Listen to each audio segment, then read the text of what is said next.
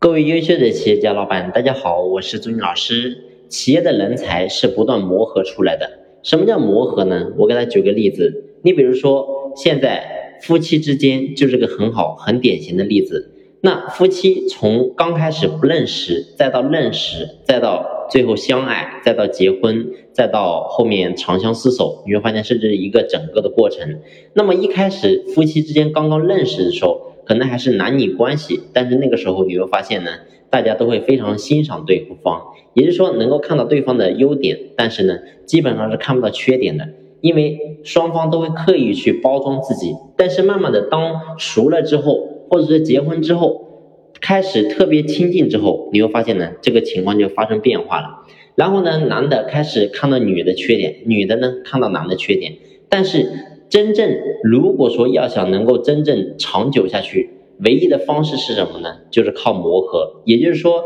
一个女人能够不断包容一个男人的缺点，一个男人也能够不断包容女人的缺点。只有这样的话，你会发现呢，这种夫妻才能够真正长久。如果说今天男人看到女人这也不是那也不是，一个女人看到这个男的那也不对这也不对，你会发现呢，他们是很难长久下去的。所以拉回到企业当中，我们企业里面的人才到底是什么来的呢？你比如说我们一个招聘，招聘来了一个新员工，那么这个新员工是不是他就能够在我们企业能够一直待下去呢？答案当然不是。你会发现呢，可能一开始他对我们企业感觉是比较好的。然后我们老板呢，可能对这个员工也是比较好，但是当这个员工在企业干了一年、两年、三年、四年之后呢，你会发现他身上所有的点都显露出来了，包括说我们老板、我们企业在这个员工的内心当中也已经摸得一清二楚了。所以在这种情况之下，你会发现呢，什么才能够真正留住员工？也就是说，我们能够要不断的去磨合，也就是说，